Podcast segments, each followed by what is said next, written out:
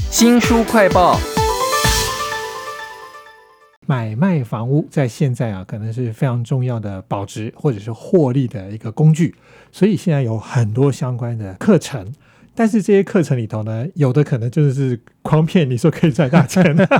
而 且现在在笑的这个是许代书，许哲煌、许代书呢，是他其实跟我们讲的是，如果没搞好是会被告的哦。这种专业哈所分享出来的故事啊，书名叫做《连房仲都说赞》，许代书教你从买卖到继承的房地产大小事。百分之八十的人都不知道，不吃亏不受骗的房地产妹妹嘎嘎哈。戴叔，我想要先问一个，就是我们一般人最常在买卖房屋的时候碰到的问题，就是说我们过程当中会碰到漏水，对，但是那个漏水在什么时候是我还可以要求这些屋主或者是中介要负责的？先跟大家哈、说明一个情况，当漏水发生的时候啊，我相信各位如果有买卖的经验，一定会听过我们在签约的时候啊，不管是代书或是中介，都会跟买方讲说啊，我们卖方从交屋日开始的半年内会有一个漏水保固的部分，只要在半年内发生漏水呀、屋主这边就是要无条件修缮跟负责。可是如果说有做功课的，会发现说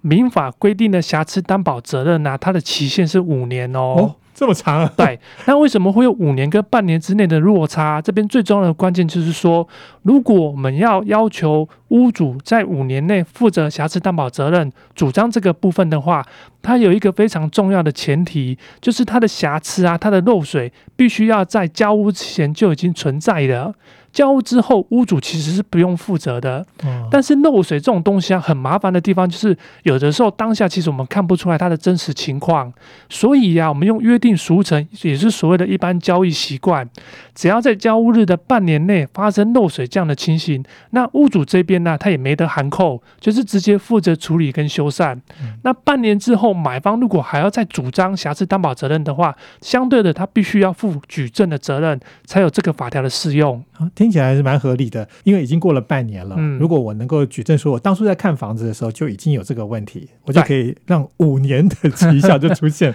都在这本《连房仲都说赞》。那许哲煌、许代书在这本书里面还讲了很多，我觉得有点难，但是给你解释就比较听得懂的东西了哈。比如说我们那个藤本跟权状到底有什么差别？我相信问十个人，十个人应该都不知道是怎么回事吧？所谓的权状啊，就是我们在完成不动产移转登记的时候，所有权人当下拿到的一个权利凭证，这个叫做权状。那藤本啊，是地震事务所那边电脑建档的资料，当我们列印出来的时候，它会显现出我们最及时的状态。所以呀、在我们权状持有的期间，发生了什么样的权利变动，从权状上面其实是看不出来的。哦，这样子时间差在买卖的过程中会出什么事啊？会出非常多的事情啊。假设说我在买卖的过程当中，我这间房子屋主他持有的期间，可能已经被限制登记了，可能权利上面呢有做任何的更动，但是啊，在权状上面其实是看不出来的哦。如果说我们把最新的藤本给调阅出来，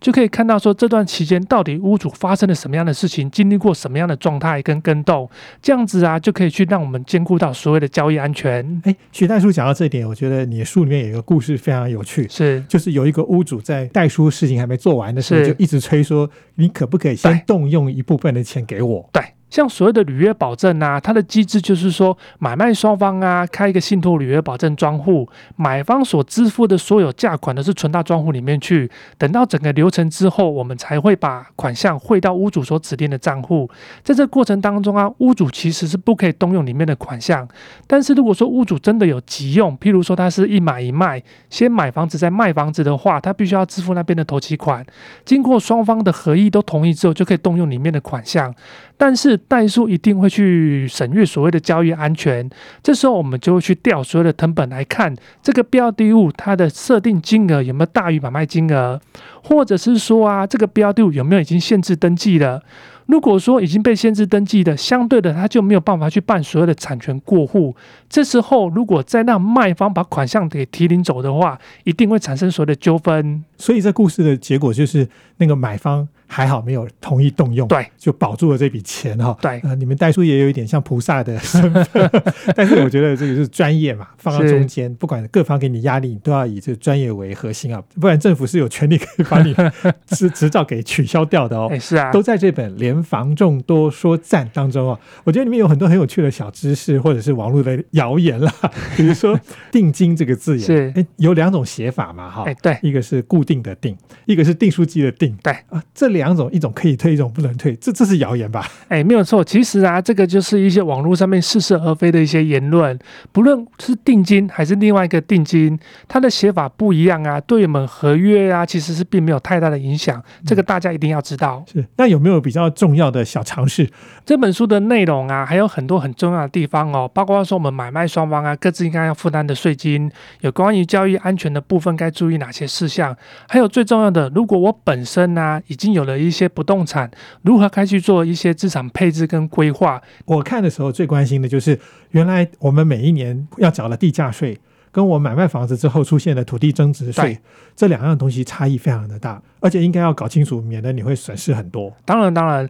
我们在持有不动产的时候，每年要缴交的两种税负，一个叫做房屋税，一个叫做地价税。但是啊，如果说我们不动产要移转的时候，另外还会有所谓的土地增值税。那土地增值税啊，它有分自用的税率跟一般的税率。如果说本身呢、适用自用的税率，结果没有去用到，税金至少差了两倍以上，就差别非常的大。那你刚刚不是有讲到说有人可能他房地产比较比较多嘛？对。那这个时候我到底要让哪一个房子适用于自用住宅？对，因为我们税法规定啊，我们的所有权人跟配偶还有未成年子女啊，他们名下如果有三间或四间不动产，他只能选择一间来做自用的使用，税率会差的很多。所以这时候我们就会帮他计算说，诶，以这三四间来说的话，到底哪一间的税金是最高的？当然就是以那一间来做自用的税率会最划算。连房仲都说赞哈，我想我们一般屋主或者是买家也可以从里面获得很多有用的知识了。是那其中有一篇我觉得非常有意思的就是，你们代书开始在进行流程的时候，要去帮忙找银行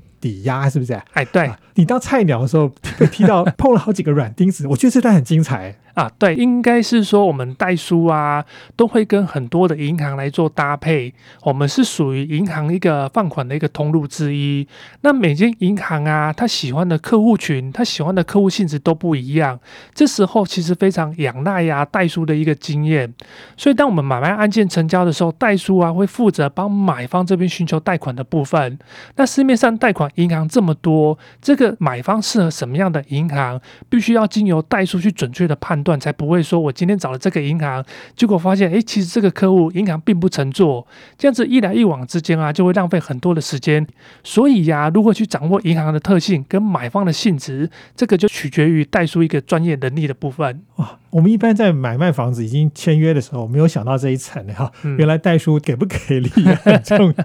而且因为你都是希望这整个事情是长的嘛。买方如果说他的财务状况是比较有点 状况的的，是 你们也要替他们想哦。会，因为有的时候啊，当然不是每个买方的财务条件都那么的优质，尤其是有一些现金收入的族群，他们可能市场做生意的，他们本身呢、收入并不明确，这时候反而可以更显现出我们代数的价值，如何帮他完整的找到一个他需要的额度，利率也漂亮的银行啊，这个是非常重要跟关键的地方。这也让我想到说，每一次都是中介在跟我们讲说，哦，你这个应该可以贷到几成，然后是利率是多少，这个应该是代书讲才有用吧？应该是说中介都会先询问过代书的意见，我们回报给中介，再由中介回答给买卖双方。啊，其实这本连房仲都说在，还有很多我觉得非常有趣的知识，比如说共同持有土地的人，是他可能常常会面临一个困扰，说我要不要把它整合一下啦？哈，对，还有一个传言是说，哎，如果我本来就在这边租房子，是房东要卖的时候，我有一些优惠，是不是？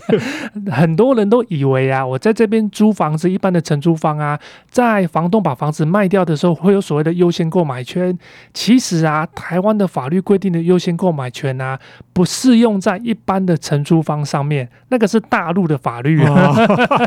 这样非打岳飞都跑出来哎，没有错。那很多人可能在网络上面搜寻资料的时候啊，往往就是分不清楚说，哎，到底是不适用。那这边我可以很明确的跟大家说，台湾的法律如果是一般的承租方，你并没有所谓的优先购买权，只会有所谓的买卖不破租赁的部分，就是政府要保障承租方的一个权利。哦，如果说我们在标的物卖掉的时候啊，新的买方必须要承接原本的租约，不能去做任何的更动，这个叫做买卖不破租赁。原来代书要知道这么多的事情哈，还好有人告诉我们，都在这本《连房仲都说赞》里头啊。非常感谢许哲煌许代书写了这本书，谢谢您，谢谢大家，谢谢。也请记得帮我们新书快报按个赞、分享以及留言哦。我是周翔，下次再会。